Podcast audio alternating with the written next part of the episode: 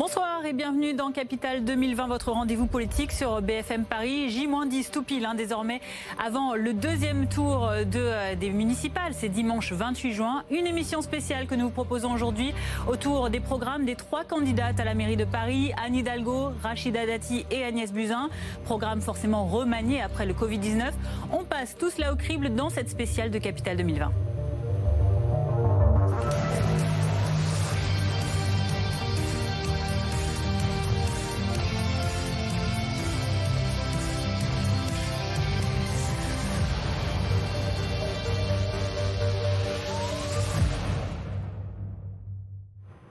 Bonsoir, vous regardez Capital 2020. Merci de votre fidélité. Aujourd'hui, au programme, trois thématiques donc, que nous décrypterons avec nos journalistes, avec nos invités également. Tout d'abord, que proposent les trois candidates à la mairie de Paris pour relancer l'économie locale? Vous le savez, elle a été euh, mise à mal avec cette crise sanitaire. Nous ferons notamment le point avec Marguerite Dumont et avec notre spécialiste économie, Emmanuel Le Chypre. Euh, deuxième point, nous verrons comment l'épidémie a modifié notre mobilité, nos moyens de transport dans la capitale.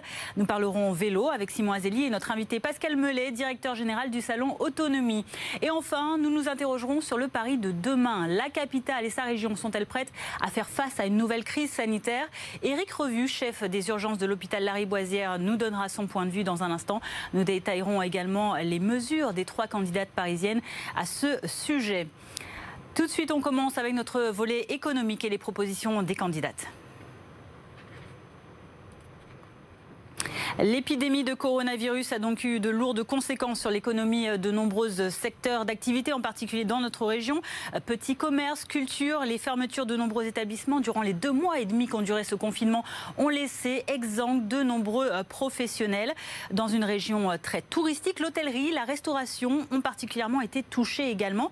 Depuis, les terrasses ont été rouvertes, vous le savez, le 2 juin, les salles également depuis ce lundi 15 juin. Alors est-ce suffisant pour rattraper les pertes financières de ces derniers mois. Illustration dans cette rue du 14e arrondissement bordée de restaurants avec Anne Lorbance.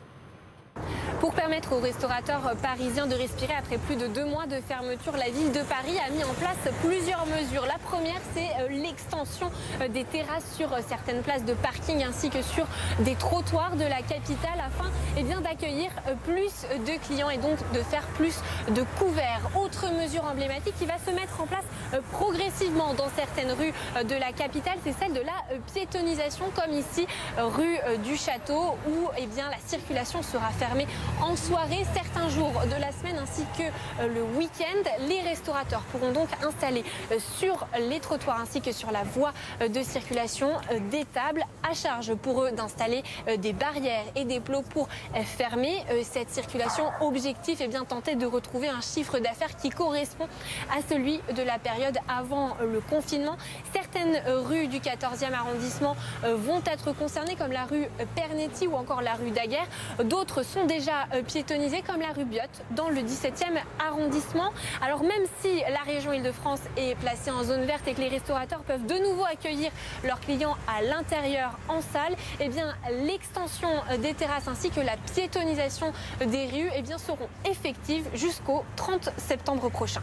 Voilà pour la réalité euh, concrète expliquée euh, sur le terrain avec Anne Lorbance. D'un point de vue politique à présent, que proposent les trois candidates? La maire sortante socialiste Anne Hidalgo, sa rivale les républicains Rachida Dati ou encore leur concurrente euh, La République en marche Agnès Buzyn pour aider ces commerces impactés par la crise. Marguerite Dumont, bonsoir. On fait le point avec toi. Chacune des trois candidates a forcément adapté hein, son programme en conséquence et forcément en prenant cette relance économique en compte. Les trois candidates proposent des plans de relance qui fonctionnent finalement avec plutôt tous les mêmes mécanismes avec plus ou moins de précision, bien sûr. On commence avec Annie Hidalgo, euh, qui euh, soutient un engagement de 200 millions d'euros pour les acteurs euh, économiques et associatifs de la ville sur six mois. On va vous expliquer pourquoi six mois. Hein. La maire sortante explique au-delà, je ne me sentais pas la légitimité d'engager plus la ville, hein, évidemment en raison du second tour des élections. Dans ce plan de relance, d'Annie Hidalgo a noté cette place accordée à la culture au monde de la culture,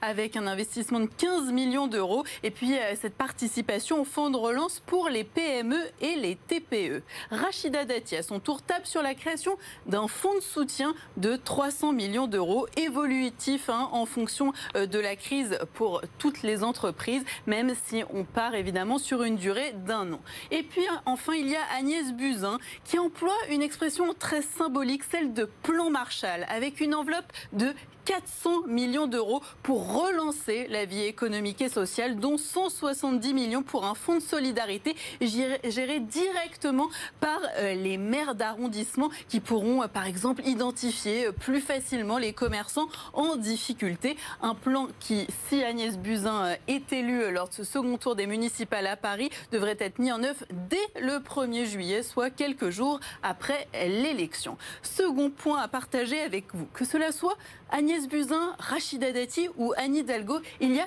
une mesure commune. L'exonération des charges, des taxes pour les, commerces, les restaurants de la capitale. Hein. Objectif, soulager hein, ces entreprises qui ont beaucoup souffert durant la crise du Covid-19 avec pareil hein, une durée de un an pour Rachida Dati et Agnès Buzyn et puis toujours six mois pour Anne Hidalgo pour les mêmes raisons. La maire ne veut pas s'engager au-delà de l'élection. Enfin, les trois candidates se démarquent sur certaines mesures de relance. Agnès Buzyn, par exemple, souhaite expérimenter pendant un an une libéralisation des horaires d'ouverture dans tout Paris, le soir et le week-end, finalement comme dans les zones touristiques hein, qui existent euh, déjà. Objectif, mieux répartir les flux, évidemment. Euh, euh, travailler euh, plus euh, pour ces magasins. Et puis aussi, la candidate La République En Marche hein, nous le disait, donner du travail aux jeunes hein, qui pourront travailler durant ces nouveaux horaires. La maire de Paris, hein, de son côté, a eu l'avantage d'agir directement après la crise du Covid-19, après les premières mesures de déconfinement. Et elle a par exemple pris cette mesure qui a marqué avec l'extension des terrasses et la piétonisation de certaines rues pour aider les commerces euh, de certains quartiers de la capitale. Merci pour ces précisions, euh, Marguerite Dumont, sur cette, ces dispositions donc, mises en place par euh, les candidates à la mairie de Paris concernant l'économie. L'économie, on en parle évidemment avec notre spécialiste également en plateau, Emmanuel Le Chiffre. Bonsoir. Bonsoir. Éditorialiste BFM Business et BFM TV. On continue de s'intéresser à cette question, à cette situation économique très inédite hein, dans notre région forcément. Tout d'abord, Emmanuel, comment est-ce que Paris va souffrir des conséquences de cette crise? Bah, il faut être assez clair, hein, euh, de toutes les grandes villes d'Europe, euh, Paris est sans doute la ville qui va le plus souffrir. On a déjà vu que la France était le pays qui souffrait le plus, de par les caractéristiques de son économie, à savoir une économie euh, assez peu industrielle, mhm. très tournée vers le commerce et très tournée vers le tourisme. Et bien ça, c'est les caractéristiques de Paris encore plus que celles de la France. Hein. Il faut rappeler que quand vous avez par exemple 4 touristes sur 10 4 euh, touristes étrangers sur 10 qui passent au moins euh, une nuit à Paris. Paris, c'est la ville des commerces, c'est la ville des restaurants, euh, aéroports, etc. Donc, clairement, c'est la ville qui va sans doute le plus souffrir de toutes les grandes villes européennes, sachant que l'île de France est déjà la troisième région qui a le plus souffert en France. En moyenne, au pire du confinement, L'économie française euh, est tournée à peu près à 67% euh, de ses capacités mhm. de, production. Et eh ben, euh, l'Île-de-France, c'était 6 ou 7 points en dessous, et les Hauts-de-Seine, qui était le département plus touché, c'était 10 points en dessous. Donc oui, l'Île-de-France et Paris en particulier sont particulièrement impactés par ce confinement et cette crise de Covid-19. Quand on entend Marguerite Dumont hein, qui nous explique ces propositions que font les trois candidates à la mairie de Paris pour relancer cette économie locale, est-ce qu'on peut estimer que c'est suffisant ou est-ce qu'il va falloir beaucoup plus Alors, il faut rappeler quand même que euh, la plupart des entreprises euh, de la capitale, restaurateurs, hôtels, etc., etc., ils ont déjà, pour les aider, toutes les aides qui ont été annoncées au niveau national. Hein. le plan, les, prêts garantis par l'État, les reports de charges, les reports de cotisation. C'est pour ça que, par exemple, quand les trois candidates proposent elles aussi des reports de charges, de cotisation, bah, il faut rappeler quand même que l'essentiel de, de, ce, de ce fardeau pour les entreprises, entreprises, c'est quand même tout ce qu'ils payent au niveau national. Mhm. Alors il y a des taxes, par exemple, sur les terrasses. Et là, c'est vrai que c'est assez cher. Voilà. Alors je crois que c'est Rachida Dati qui a dans son programme cette exonération là, mais je crois que les autres l'ont en partie aussi. Et là, c'est vrai que c'est des sommes assez considérables. Ça peut atteindre jusqu'à 1500 euros par an le mètre carré. Donc ça n'est pas rien pour, mhm. pour les entreprises. Mais il y a ça, il y a l'aide de la région aussi. Hein. Il y a un grand plan au niveau euh, de l'Île-de-France de 1,3 milliard. Donc les entreprises, elles vont avoir beaucoup de dispositifs, sachant que effectivement, euh, là, les sommes qui sont avancées quand même par les trois candidates, 200, 300, 400 millions en fonction des, euh, des horizons, ce qui revient à peu près au même hein, finalement. Si on regarde sur un an, si on ramène à l'année ou, ou, à la demi-année, c'est à peu près la même chose. C'est quand même des sommes assez substantielles à l'échelle de la ville. Dans un contexte économique similaire à celui qu'on vit actuellement, comment est-ce qu'on peut imaginer le rôle d'un maire de Paris, d'un ou d'une maire de Paris? À quoi est-ce qu'il peut servir dans ce genre de situation Alors, je crois qu'il y a il y, a, deux sujets. Il y a d'abord euh, le sujet, c'est le sujet de la clarification un peu euh, des dispositifs. Et là, euh, il faut bien que le maire prenne conscience que ce qu'on disait, il y a d'autres aides, il y a d'autres dispositifs. Mhm. Il ne faut pas que ce que propose le maire rajoute de la complexité encore pour les chefs d'entreprise à des dispositifs qui sont déjà complexes. Et puis, le rôle du maire, ça va être de donner une, perspective, de donner une vision. Quand vous regardez ce que disent les chefs d'entreprise aujourd'hui sur leurs intentions d'investissement, par exemple, il y en a la moitié qui disent qu'ils ne savent pas ce qu'ils vont faire dans les prochaines semaines. La moitié qui ne savent pas. Et donc, ça veut dire quoi? Ça veut dire qu'ils ont besoin de confiance, ils ont besoin de visibilité. Et c'est vrai que dans les dispositifs proposés par l'État, par le gouvernement. Bah, on voit qu'on a eu beaucoup de perfusions pendant la période de confinement. On ne sait pas qui viendra après. Et voilà, alors on sait qu'il y a des grands plans de relance qui vont venir, mais sans doute euh, pas avant 2021. Et là, pour accompagner les entreprises qui vont avoir un été extrêmement mhm. difficile, celles qui vont manquer de trésorerie, une entreprise, elle a quoi euh, Surtout, euh, la plupart des entreprises parisiennes ont encore une fois café, au restaurant, etc. C'est un mois, deux mois. Là, on a des entreprises qui vont se retrouver vraiment à sec. Qu'est-ce qu'on leur propose pour traverser cet été de tous les dangers, mhm. finalement. Et là, le rôle du maire, ce serait ça, ce serait vraiment de tracer un horizon et de dire, attendez, pendant les trois mois qui vont être extrêmement compliqués, eh bien, on sera là pour vous aider. Les sommes qui sont mises en avant par les trois candidates permettent euh, d'apporter un petit peu ce, regain de confiance. Après, il faudra savoir porter le message.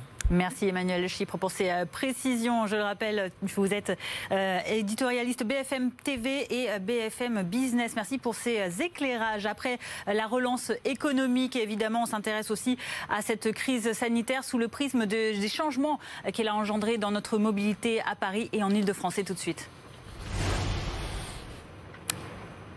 Parmi euh, ces modifications, il y a par exemple la distanciation euh, sociale, le port du masque obligatoire dans les transports en commun. Vous le pratiquez tous les jours dans le, dans le RER, e euh, dans le métro.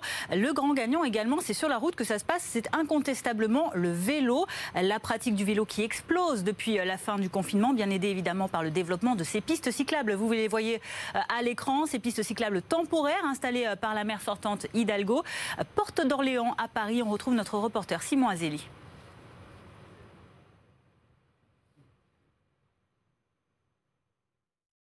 Oui, effectivement, les pistes cyclables transitoires, euh, plus communément appelées les coronapistes, illustrent bien ce pari euh, post-confinement. Elles se sont principalement développées le long des lignes de métro 1, 4 et 13 au total. Cet aménagement représente 50 km de voies cyclables supplémentaires dans la capitale. L'objectif, il est simple, c'est de permettre une reprise de l'activité tout en garantissant des mesures de distanciation physique, mais aussi éviter un usage massif de la voiture. Nous sommes ici, avenue du Général Leclerc, c'est dans le 14e arrondissement de Paris, avec une conséquence tout de même, vous le voyez sur ces images d'Anne Lordance, beaucoup euh, d'embouteillages, une circulation euh, dense, ce qui n'est pas le cas de, de la rue de Rivoli où la circulation est fermée. La rue est uniquement euh, réservée aux vélos, piétons et mobilité douce. Des aménagements réalisés pendant la crise qui pourraient devenir euh, définitifs. C'est en tout cas le souhait d'Anne Hidalgo et de David Béliard. Dans le 15e arrondissement. Les précisions donc de Simon Azeli. M'a rejoint ici en plateau Barthélémy Bolo, bonsoir, journaliste politique BFM Paris. On va parler justement hein, de ces mobilités, le vélo et donc ces coronapistes qu'on vient de, voir en image. C'est un projet qui s'appelle le Vélopolitain. Oui, il ne sort pas de nulle part. Il est défendu depuis des mois, peut-être même plusieurs années, par des associations de promotion du vélo à Paris. On pense à, Paris en on peut parler de lobby du vélo à Paris. C'est un tracé qui reprend les lignes de métro. Et par exemple, justement, Paris-Ancel s'est empressé euh, ces derniers jours d'installer euh, des petits panneaux mhm. euh, le long de ces, de ces coronapistes indiquant la ligne 4, indiquant la ligne 1. Alors en réalité, toutes ces pistes cyclables, c'est le préfet de la région Île-de-France qui a piloté l'installation de ces coronapistes. Ça dépasse largement le, la, la, frontière de Paris. Alors il y en a par exemple qui sont installés pour relier le, la défense ou pour partir dans le Val-de-Marne. Voilà, c'est un projet qui est beaucoup plus large que Paris. Alors pour l'instant, ces coronapistes, elles sont temporaires. Temporaires parce que la maire, Anne Hidalgo, récemment euh, encore, euh, était en train d'envisager peut-être de les pérenniser. Tous ces aménagements sont plébiscités et nous voulons qu'ils deviennent définitifs. Voilà ce qu'elle disait dans une tribune qu'elle a signée avec euh, David Béliard, le candidat écologiste, dans le journal du dimanche. C'était le 11 juin dernier. En réalité, ça sera un petit peu plus compliqué que les garder juste après l'élection parce qu'il faudra passer par des enquêtes publiques, des procédures juridiques et puis il ne faut pas oublier aussi la préfecture du police. Là, elle a ouvert grand les vannes pour permettre l'installation euh, de ces euh, pistes cyclables euh, temporaires, mais ce sont une autorisation qui est limitée dans le temps et cela passe notamment par certains axes stratégiques. Il va aussi falloir voir ce que ça donne à l'usage. On était porte d'Orléans et avec Simon mhm. Azeli il y a quelques minutes, on voit que c'est compliqué, ça grince aussi dans certains arrondissements. Et puis il faut voir comment est-ce que ça se passe concrètement parce qu'en installant ces pistes cyclables temporaires, on a bloqué des passages vers des pistes de vers des places de voitures, vers des places de livraison. L'intention de les garder. Et là, pour euh, Anne Hidalgo, si elle était euh, réélue, la réalité poussera sans doute à devoir un petit peu prendre plus de temps pour faire ces pistes dans les règles. Merci beaucoup Barthélémy Bolo. Tu restes avec moi euh, en plateau. Hein. On va poursuivre cette émission en ta compagnie. Nos nouvelles habitudes de mobilité de manière plus globale cette fois-ci. On en parle avec notre invité Pascal Mellet. Bonsoir monsieur. Vous êtes directeur général du salon Autonomie, ce grand rendez-vous international de la mobilité. Tous les ans ici, on le connaît bien dans notre région, où vous regroupez tous les acteurs de la mobilité, le développement de ces pistes cyclables hein, qu'on vient de voir par euh, Anne Hidalgo. Est-ce que finalement c'est vraiment ce qu'il fallait faire? Il fallait vraiment euh, ce euh, coup de boost pour mettre, permettre la pratique du vélo de manière plus, plus extensive chez les Parisiens? Oui, je, pense c'est une des composantes évidemment puisque de toute façon, même avant cette crise du Covid, il y avait une, évolution, une nécessité d'avoir une, mobilité qui soit plus durable, qui décongestionne et qui dépollue. Euh, mais c'est vrai que la crise du Covid a amplifié tout ça. Quand on regarde l'utilisation, la baisse d'utilisation des transports publics depuis la crise, euh, qui a commencé début mars, grosso modo, on a atteint, euh, la veille du déconfinement, on était encore, on était à moins 82% de taux d'utilisation des transports publics. Donc il fallait évidemment trouver des solutions. Et même quand on regarde aujourd'hui, j'ai les chiffres à hier, euh, on est encore à moins 54% de, taux d'utilisation. Donc on est loin d'avoir retrouvé le taux d'utilisation des transports publics, parce qu'il y a aussi une forme de défiance de la part des utilisateurs. Et donc il faut les accompagner vers euh, ces mouvements massifs qu'il y a tous les jours pour aller de leur domicile à leur travail, entre autres. Vous, évoquez cette défiance hein, que l'on sent encore effectivement au quotidien. On voit qu'il y a encore peu de monde dans ces transports en commun. Est-ce que vous estimez cette reprise progressivement? À quand est-ce qu'on pourra retrouver finalement euh, un trafic, enfin en tout cas une fréquentation assez habituelle dans notre région dans les transports en commun c'est difficile à dire. Ce qu'on voit, c'est que c'est assez lent, puisque euh, si on prend euh, de la date du déconfinement à maintenant, on a récupéré 28 points. On était à moins 82, on est à moins 54. Donc ça se fait assez progressivement. Il n'y a aucun doute sur le fait que ça se fasse, puisque de toute façon, les volumes sont tels qu'il faut absorber euh, ce besoin de mobilité, notamment domicile-travail. mais ça va prendre un certain temps. Et c'est vrai que pour le coup, les pistes cyclables, le vélo, mais aussi tous les accompagnements à côté. nous avons, il y pas longtemps euh, la promulgation de la loi L'Homme qui instaure le forfait de mobilité à 400 euros. Il y a différents euh, euh, accompagnements législatifs qui aide à développer ces mobilités alternatives qui, elles, resteront. Je pense qu'on sera sur une tendance longue, euh, d'autant que les entreprises aujourd'hui se retrouvent confrontées à cette demande de la salariée qui doivent se déplacer au bureau et qui ont euh, toujours cette défiance vis-à-vis des transports en commun. Et donc, en urgence, ils intègrent ce qu'ils avaient prévu de faire, ce qu'ils faisaient doucement, mais du coup, ça accélère cette tendance. Ils intègrent cette nouvelle mobilité au sein de leur parc et de leurs offres entreprises. Est-ce que ces, ces, modifications de, du vélo, des trottinettes, enfin les mobilités douces, est-ce que c'est quelque chose qui était déjà en gestation ou est-ce que c'est vraiment cette crise sanitaire, crise économique qui a provoqué cette, cette mutation? Non, c'était déjà en, plus qu'en gestation, en fait. On avait une vraie tendance, une vraie transition, un vrai abandon progressif, même si les taux sont, lents, euh, de, de l'autosolisme, on va dire, et de l'utilisation de la voiture de manière seule. On dit autosolisme parce qu'il y a des solutions alternatives du type car sharing. Et ces tendances-là, elles se manifestaient fortement. En entreprise, beaucoup de nos visiteurs, gestionnaires de parcs, RH en entreprise sur le salon autonomie, par exemple, venaient assister à des conférences pour comprendre comment justement intégrer ces nouvelles mobilités et répondre à la fois aux besoins de développement durable RSE que portent les entreprises et à la fois une pression forte des salariés et, notamment les jeunes générations qui, demandaient euh, l'accès à ces nouvelles mobilités. donc c'est une tendance qui existe, c'est un marché en forte croissance et effectivement la crise de Covid l'a accéléré parce qu'il va falloir pour les entreprises intégrer ce type de mobilité dans des temps qui sont beaucoup plus courts que ceux peut-être qu'ils avaient prévus au départ. Dernière question, euh, Pascal Mellet. Avec ce contexte inédit, forcément, on a appris à travailler autrement, à télétravailler pour beaucoup euh, d'entre nous, y compris ici euh, à la rédaction. Est-ce que ça veut dire que les Parisiens, par exemple, seront davantage prêts aussi à partager l'espace public avec toutes ces nouvelles mobilités qui, petit à petit, eh bien, ont trouvé leur place dans l'espace? Alors, est-ce qu'ils sont prêts euh, Je pense que c'est une démarche volontariste qu'il faut avoir, c'est-à-dire qu'il faut aider à l'organisation de cette cohabitation. On n'ira pas vers une mobilité qui en remplacera une autre. La solution et la dialectique, elle se passe dans l'intermodalité. C'est comment est-ce que je peux prendre mon vélo pour aller à la gare, mettre mon vélo dans le train Est-ce que c'est prévu? Là, l'homme prévoit des choses, par exemple, là-dessus, la loi sur l'orientation de la mobilité. Euh, comment est-ce que je vais pouvoir optimiser les circuits, les circulations? Pour ça, il y a tout ce qu'on appelle le mobility as a services, qui est cette grande tendance qui va permettre à un utilisateur de disposer des applications qui vont lui expliquer comment se rendre facilement d'un point à un autre et gérer les, les, moments et les, moments de congestion. Euh, donc c'est pas quelque chose qui va se faire tout seul, c'est une volonté qui doit être politique, à la fois à côté décideurs publics et côté entreprises, pour euh, euh, organiser, co-organiser cette mobilité et la gestion de cette mobilité de demain. Merci Pascal Mellet. Je le rappelle, vous êtes le directeur général du salon Autonomie qui cette année, crise euh, sanitaire oblige, eh bien, se, se, déroulera de manière digitale. Ce sera les 4 et 5 novembre prochains. Merci à vous. Nous sommes donc en passe d'en finir avec cette crise sanitaire d'une ampleur exceptionnelle. En tout cas, on l'espère grandement. Nous avons vu l'impact du coronavirus sur l'économie locale, sur notre mobilité également. On s'intéresse désormais à l'après-crise sanitaire à Paris.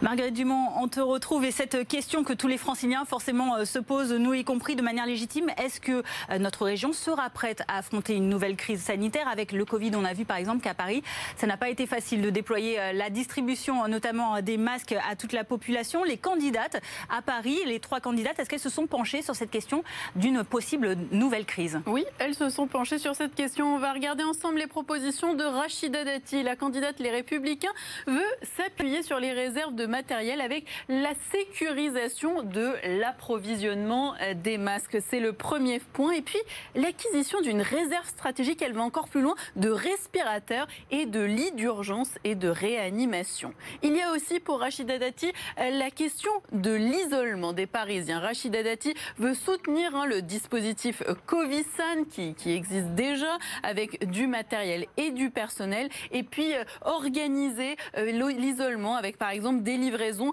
de matériel et de médicaments, hein, ce qui est aussi euh, déjà euh, organisé, euh, qui était déjà organisé lors de la crise sanitaire. Pour les personnes âgées, on s'intéresse également à ce point chez la, candidate LR, réforme des EHPAD, avec évidemment privilégier le maintien à domicile des personnes et puis renforcer les, les personnels des centres d'action sociale de la ville dans Paris, dans les EHPAD, pour que finalement le personnel soit plus nombreux. Et puis, enfin, il y a cette idée euh, d'une centrale d'achat de dispositifs de sécurité pour euh, les commerçants, hein, pour qu'ils puissent avoir accès à tout ce matériel euh, de protection et de sécurisation plus facilement. En face de la candidate Les Républicains, Anne Hidalgo pour Paris en commun, qui mise elle, sur un système municipal de santé. C'est une toute autre idée. Elle veut que Paris retrouve finalement sa souveraineté en matière de santé, avec notamment des centres de santé ouverts, 7 jours sur 7, 24 heures sur 24, dans les quartiers en pénurie. Objectif, désaturer les urgences et bien sûr redonner plus de place à la médecine de ville. Un des buts également euh, d'Anne Hidalgo est de reconstituer des stocks de matériel euh, de protection lavable et réutilisable en soutenant la production euh, locale. Donc on essaye vraiment de produire euh, sur place. Et puis euh, cette dernière idée avec cette cellule de veille aux eaux usées pour permettre de détecter la résurgence du virus. On termine avec un programme plus, beaucoup plus succinct sur ce thème, celui d'Agnès Buzyn. La candidate Les Républicains En Marche a clairement décidé de ne pas mettre l'accent hein, euh, sur ce thème. On le voit, peu de propositions, euh, peu de détails. Alors la production et diffusion euh, des masques, voilà, ça c'est important. Hein. on le retrouve dans le programme de chaque candidate. Une coordination avec les acteurs publics et privés pour ne pas avoir de Donc on se dit un défi d'organisation. Et puis toujours protéger les plus vulnérables, mieux suivre les personnes âgées et les populations à risque Comment On ne le sait pas encore. Merci pour ces euh, détails. Marguerite Dumont, sur ces propositions donc, concernant euh, la gestion d'une éventuelle euh, nouvelle crise dans la capitale. Éric Revu, bonsoir. Merci d'être sur notre antenne ce soir. Vous êtes le chef des urgences de l'hôpital APHP de la Riboisière dans le 10e arrondissement de Paris. Tout d'abord, aujourd'hui, où en est-on de l'épidémie de Covid à Paris et notamment dans vos services d'urgence? Non, il n'y a plus du tout d'épidémie dans les services d'urgence. On n'a plus du tout de cas qui se présentent. C'est moins que sporadique. Il y a quasiment plus personne qui présente des signes. On a peut-être des alertes ou des gens qui sont inquiets, mais on n'a plus de cas avérés de Covid qui se présentent aux urgences. Alors ça, c'est une très bonne nouvelle. Depuis euh, ce lundi 15 euh, juin, euh, désormais, ça y est, on a atteint une nouvelle phase de déconfinement. On est passé de zone orange à zone verte. Est-ce que vous faites suffisamment confiance aux Parisiens pour que l'on puisse éviter ce que certains craignent, hein, tout de même, une deuxième vague d'épidémie dans notre région? Alors, la vague d'épidémie, on y croit de moins en moins, euh, en tout cas dans l'immédiat. Euh, cette euh, l'efficacité du confinement avait quand même eu des effets. On est dedans, on a des, très bons retours positifs. Donc je pense qu'il faut continuer à, être dans, ces mesures de protection, de distanciation dans les transports en commun de la même manière oui, euh, il faut continuer dans ce sens-là et euh, vraiment, on pense que vraiment que le pire est loin derrière. Éric Revu, les, services hospitaliers ont été extrêmement sollicités, les moyens humains, le matériel. On a eu un moment des manques de, médicaments, euh, notamment sur les, anesthésiques, les sédatifs. Est-ce que s'il y a une nouvelle crise sanitaire, est-ce que nous serons prêts à la subir? Alors oui, on sera prêt, clairement, tout simplement parce qu'on a tenu compte et on a déjà fait des, ce qu'on appelle des rétex, des retours d'expérience sur les choses qu'on devait améliorer. Euh, on a déjà fait ça dans tous les hôpitaux et à, plusieurs échelons. Donc on, a pu tenir compte des, corrections à apporter. Donc on sera prêt sur une s'il y avait une nouvelle vague qui se présenterait. Ce serait quoi comme correction à apporter?